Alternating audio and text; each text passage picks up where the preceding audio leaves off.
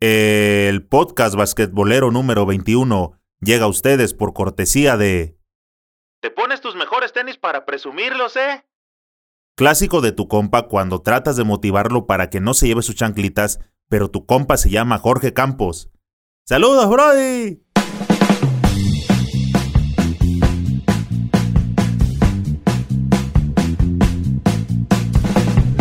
¿Qué pasa, banda basquetbolera? Bienvenidos a Señor Básquet, el canal oficial del deporte ráfaga. Ya casi llegamos a los 100.000 suscriptores. Somos la comunidad basquetbolera más grande de toda Latinoamérica. Si aún no me sigues en las distintas plataformas, este es el momento correcto de hacerlo para que siempre estés bien informado. Dicen que no hay fecha que no se llegue ni plazo que no se cumpla. Y esa fecha y ese plazo se cumplió. Desde hace varios meses, la NBA anunció que sería en el mes de diciembre de 2019 cuando realizaría juegos en la hermosa tierra de los tacos, el mariachi y el tequila por trigésima ocasión. Para los de Conalep, 30 veces. Todos los aficionados al deporte ráfaga estábamos emocionados con saber que varias estrellas de las que vemos a través de la TV iban a estar pisando suelo mexicano en el primer juego íbamos a tener chance de disfrutar al novato del año en la campaña anterior y candidato al MVP de esta temporada, Luca el Mágico Doncic. Junto con él, el grandulón Porzingis, el carnal de Stephen Curry, Seth Curry, el hijo de la leyenda Tim Hardaway Jr. y JJ Barea, un viejo conocido de los mexicanos.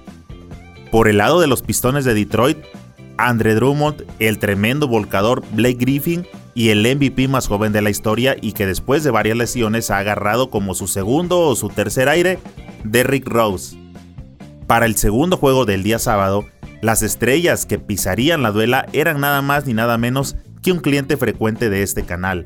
Ustedes saben que seguido hablo de él porque me asombra su capacidad encestadora y su versatilidad para atacar el aro. Exacto, me refiero a mi compadre el francotirador Devin Booker Gutiérrez, que también, como les he dicho, tiene ascendencia mexicana. Junto a él, Ricky Rubio, MVP del pasado Mundial de China donde fue campeón con España, el australiano Aaron Baines, el pivot de Andre Ayton y Kelly Oubre Jr., una escolta que anda imparable. Por el lado de los Spurs de San Antonio, de Mar de Rosen, jugador que en lo particular disfruto mucho, el pivot Lamarcus Aldridge, Derrick White y su votador estrella que también dio buenos juegos en el Mundial, el australiano Patty Miles, dirigidos por el temperamental Greg Popovich.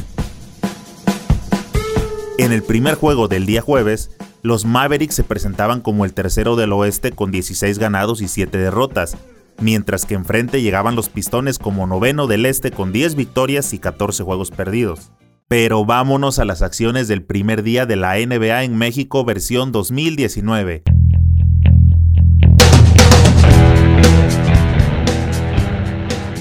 Todo inició con un lleno espectacular en la arena y para ir calentando el ambiente, le dieron el micro al mágico Doncic y el futuro MVP empezó a hablar en español, cosa que sorprendió a muchísimos que no saben que Luca jugó en el Real Madrid junto a Gustavo Ayón y estando en España fue donde aprendió el idioma. Bueno, Luca venía con toda la actitud y que se avienta saludando al más puro estilo de la raza de bronce con un ¡Viva México, güey! Pues qué te digo, eso fue suficiente para que se echara la bolsa a toda la fanaticada. Enseguida le tocó el turno de saludar a Blake Griffin. Pero Luca le dejó la vara muy alta. Es como si a ti te tocara contar un chiste después de que salió Franco Escamilla. ¿Qué le dices al público? Pues nada. O un Sí, gracias por venir, este, ya me voy. Después de convivir en España con el Titán Ayón, Luca demostró que sabe tirar barrio, no como André Drummond que horas antes del juego, varias fuentes decían en Twitter que no iba a jugar porque al señorito le había hecho daño el aguacate. Hazme el favor. ¿En qué me quedé? Ah, sí.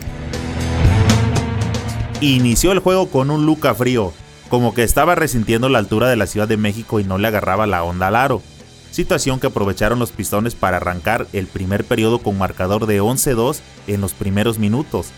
Pero conforme fue avanzando el juego, Luca también se aclimató y volvió a ser el jugadorazo que todos conocemos.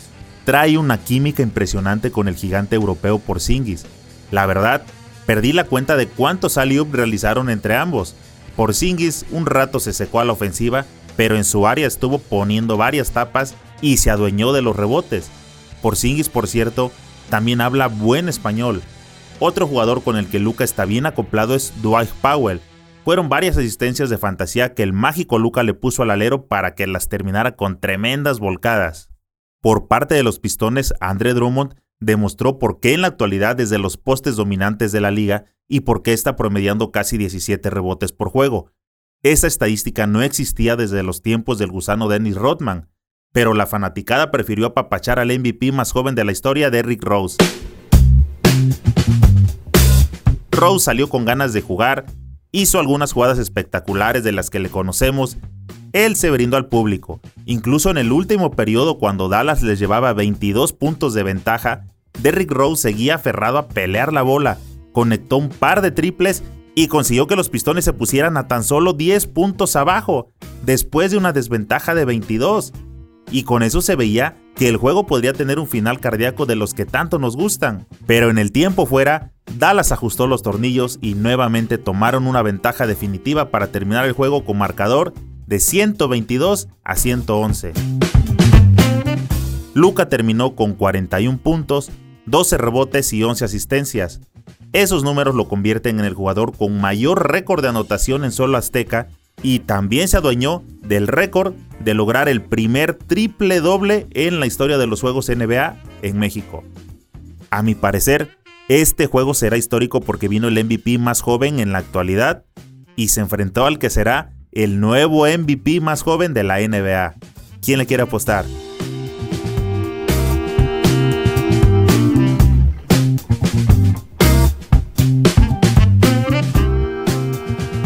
Fue un día redondo para la banda basquetbolera de México. Minutos antes de iniciar el juego, el comisionado de la NBA, Adam Silver, anunció que el equipo Capitanes de la Ciudad de México se integra al campeonato de la G League la próxima temporada. Para los que no saben, la G-League es la liga menor o liga de desarrollo de la NBA. Son como las fuerzas básicas. De ahí toman jugadores destacados para llevarlos a los equipos estelares de la NBA. Es ahí donde radica su importancia. Conocedores de lo que significa el crecimiento del mercado latino, los directivos firmaron un contrato por los próximos cinco años. Los capitanes serán el equipo número 29 de la liga y se convierten en el primer equipo fuera de los Estados Unidos y Canadá jugarán en el legendario Juan de la Barrera, gimnasio que ocupan actualmente. Solo espero que el roster de jugadores sea en su mayoría de mexicanos y que tenga buenos refuerzos latinos para estar bien representados.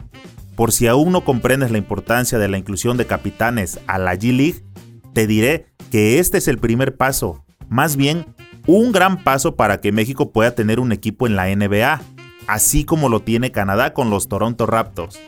Los juegos de capitanes en la G-League servirán para sacar los números que son los que determinarán la rentabilidad de una franquicia de NBA en México.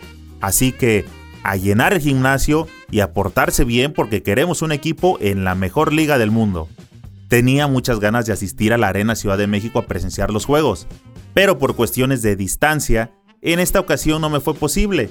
Además de que intenté obtener mi acreditación a través de la NBA, pero para la gente encargada de este trámite, el que seamos el canal con la mayor comunidad basquetbolera del país no le importó.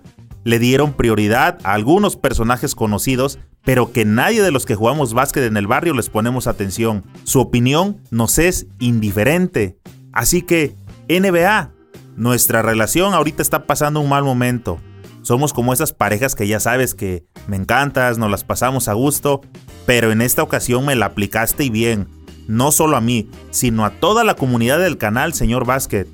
Porque pensaba traer imágenes inéditas y a través de este podcast contarles mi experiencia de los juegos 29 y 30 en México. Pero bueno, NBA, te voy a dar chance de que te reivindiques a la brevedad. Estoy hablando de Chicago, ¿eh? Tú sabes a qué me refiero.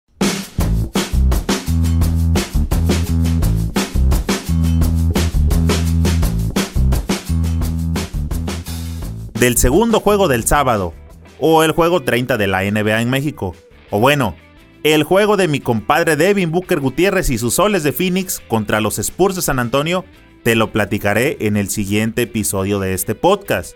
Encuéntralo en YouTube o en la plataforma digital que más te agrade. Todo el contenido que subimos es exclusivamente basquetbolero. Date una vuelta y chécalo. Búscanos como Señor Básquet. Estoy seguro que encontrarás algo que te puede gustar.